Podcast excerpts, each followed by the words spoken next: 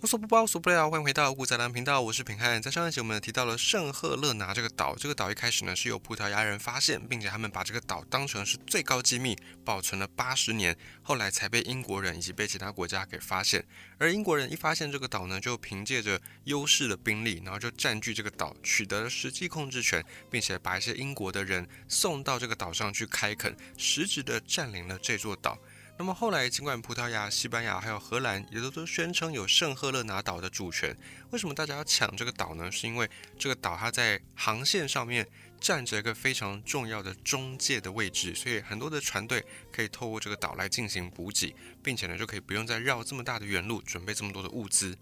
不过呢，尽管大家都宣称有这个岛的主权，最后实际控制着的还是英国。而英国在这个岛，虽然他们拿到控制权，也确实能够做很多的商队的补给，但实际上英国是花费了非常多的资源在倒贴这个岛的开发，因为这个岛的地形相对的蛮恶劣的，唯一的村镇是在岛上两座山脉中间比较低谷峡谷的地带才开出了这个城镇，所以当时候岛上的这些建设基本上都是英国政府拿钱出来赔钱去盖的，很难做到自给自足。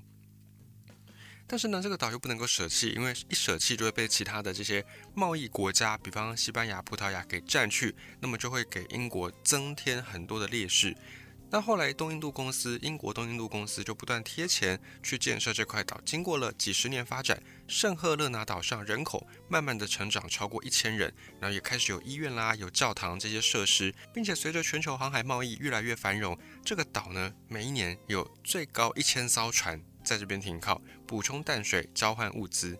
而这个岛的繁荣，我们上一集最后讲到，并没有一直持续下去。首先，在一八六九年，当时候连接地中海跟红海两大海域的苏伊士运河，埃及的苏伊士运河正式开通。当运河开通之后，如果你从英国出发，你就不用再经过非洲大陆，你就可以走这条苏伊士运河抵达亚洲。你可以手边有地图的话，拿起来看一下。你从英国经过地中海，然后走苏伊士运河，再从红海出来，然后再进到印度洋去。这条路线呢，比传统的你从欧洲出发，要先往下往南，绕过非洲，绕一大圈，然后再走到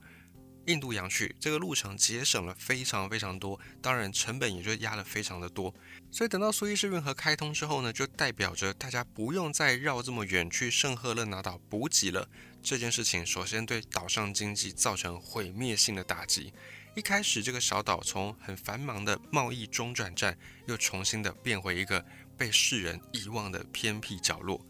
那也因为这个岛后来变得越来越偏僻，所以英国政府他们就曾经多次的想要转型。其中一个转型的选项就是把这座岛当成是一个天然监狱来囚禁犯人。在这块岛上最有名的犯人呢，莫过于历史上非常知名的拿破仑。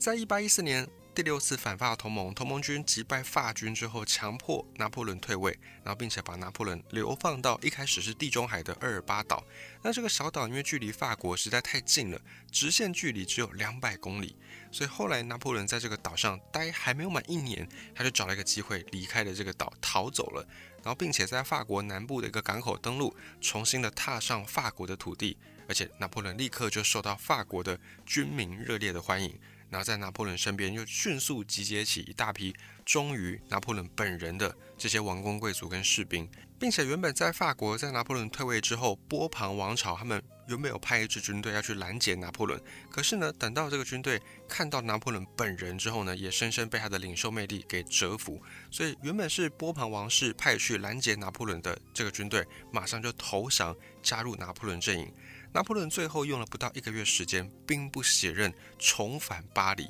不过，拿破仑这次重返高位，只维持大概一百天左右，就再次的被打败，被反法同盟军在。滑铁卢打败这个事情应该没有人不知道，甚至呢，在中文圈还有一句话，就是用滑铁卢来形容一个人惨遭失败。所以滑铁卢一战呢，拿破仑再次被打败，英国政府就吸取了上一次流放他的经验，决定了这次要把拿破仑流放到离巴黎更远、离巴黎八千公里、远隔重洋的圣赫勒拿岛。那拿破仑从欧洲到圣赫勒拿岛航程航行的时间就花费整整两个月。那陪他一起去这个岛上的还有二十八个随从。他被软禁在岛上的日子里面，拿破仑依然是自称叫做法兰西皇帝，而且要求自己的随从要按照相对应的宫廷礼仪来穿相对应的服装。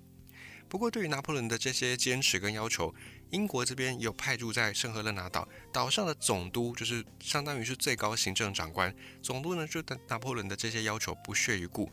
这位英国总督他最多只愿意称拿破仑叫做将军，而不愿意称他为法兰西皇帝。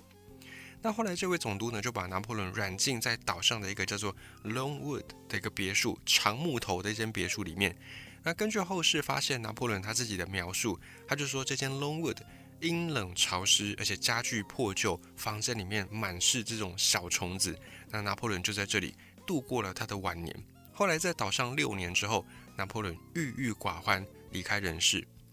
那不少人都怀疑说，那是不是英国的这些行政长官、英国这些卫兵在拿破仑的食物当中添加了慢性毒药？最广为人知的一个说法呢，就是添加砒霜，加速拿破仑的死亡。不过这些说法呢，都是疑云，就是还有很多疑点，还没有人真正能够下定论。总之，后来拿破仑他一开始是被埋葬在圣赫勒拿岛上的一块墓地，后来法国人要求说，在墓碑上面应该要用皇帝的规格刻上拿破仑的名字。可是对于这个要求呢，英国当局当然是坚决反对，因为双方一直僵持不下，去最后拿破仑他埋葬的地方的这个墓碑什么都没有，什么都没刻。对照拿破仑生前曾经享受的这种荣华富贵，令人不胜唏嘘。最后这个墓碑真的是一块空白的石板。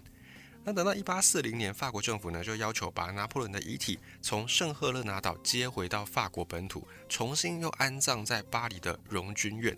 后来法国呢，他们也买了圣赫勒拿岛当年埋葬拿破仑他的这个墓地，以及买了当年拿破仑住过的这间 Longwood 别墅的所有权，就是买了别墅所有权，买了墓地的所有权。所以现在在圣赫勒拿岛上这两个地方，就是以前拿破仑住过的这间别墅，跟他第一次埋葬的墓地，这土地呢是法国的领土。这个就是飞地，在地图学上面我们讲的飞地。所谓的飞地呢，我们稍微补充一下，就是在地图学上，我们在称呼一个国家它的领土跟自己其他国土没有相连，而且呢，这个国土是位在另外一个国家的国土之中，像这样的土地呢，就叫做飞地，飞翔的飞，好像这个地会飞一样，飞到很远的地方去。这就是拿破仑。在死后，法国政府又多买了两块飞地。那直到现在，这两个地点，就是当年他住的别墅，跟他一开始被埋葬的这块墓园，都是现在圣赫勒拿岛上重要的观光景点。那我们再回到前面有讲到的苏伊士运河，苏伊士运河开通之后呢，船的技术也升级，开始有蒸汽船，所以每一年呢，经过圣赫勒拿岛的船数量急剧下降。以前一年可能有一千艘船要停靠在圣赫勒拿岛进行补给，可是因为有蒸汽船加上运河开通，所以几乎没有船要来圣赫勒拿岛。那岛上的岛民怎么办呢？头已经洗下去了，都已经移民到这里来了，只能想办法活下去，开拓其他的经济来源。所以等到一九零七年，当时圣赫勒拿岛政府就开始在岛上大力的发展亚麻这种产业。最高峰的时候呢，岛上有百分之二十的可以用的土地本来就不多，然后可用土地的百分之二十都被拿来种亚麻。亚麻这个东西以及相关的产品一度占据了圣赫勒拿岛出口额的百分之九十九。那岛上有大概百分之十左右的人都在亚麻产业链当中工作。为了确保亚麻产业链可以吸纳足够多的劳动力，就是避免岛民失业，所以圣赫勒拿政府呢，甚至也一度禁止工厂引进节省人力的机器，就是不能够用机器。我们要让这些工人有工作做，所以不可以用机器。不过呢，这个人力成本非常的高昂，再加上你做好的这个东西要出口到别的地方去，往返岛上的这个运输成本。就一再的让这边的亚麻制品价格是非常的高，所以放在国际市场上，尤其是全球贸易已经开始在进行的这种贸易市场上，岛上的亚麻其实绝大部分是没有任何的竞争优势的，甚至根本不会有人要买。可是岛上的东西已经生产出来了，你又不能够把工厂关掉，要不然就会有大量的失业岛民，对管理也是一个问题。所以后来呢，英国政府就说好，没关系。你们就还是生产，那产出的这些亚麻绳呢？英国的邮政我们来负责，我们来把这些生产出的亚麻绳给买走。那英国政府买这些亚麻绳要做什么呢？就是拿来捆绑信件。以前是很流行写信的，虽然现在我们可能，如果你没有经过写信的时代，你可能真的很难想象实体的写信是什么感觉。不过呢，曾经在历史上，在一些通讯技术被发明之前，写信算是大家非常流行而且非常普遍的一件事情。总之呢，英国政府后来就买了这些亚麻绳来去捆绑英国邮政要负责的这些信件。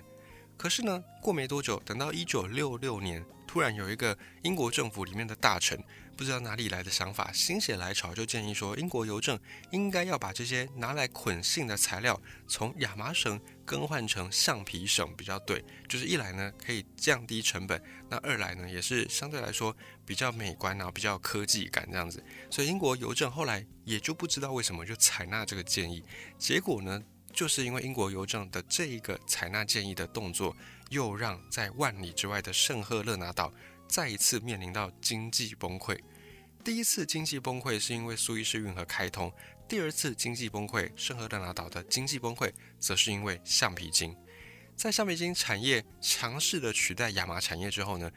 这些亚麻产业产出来的产品也没有人要买了，英国政府也不买了，怎么办呢？岛民就只好再尝试别条出路。所以岛上这些岛民呢，又开始想方设法的要向外部世界去推广在这块岛上面能够产出的东西，包含呢在附近的鱼的鱼肉，以及呢一种很罕见的品种的咖啡。但是呢这些东西鱼肉也好，咖啡也好，毕竟它的产量都不多，所以相对的完全没有办法让岛民们养活自己。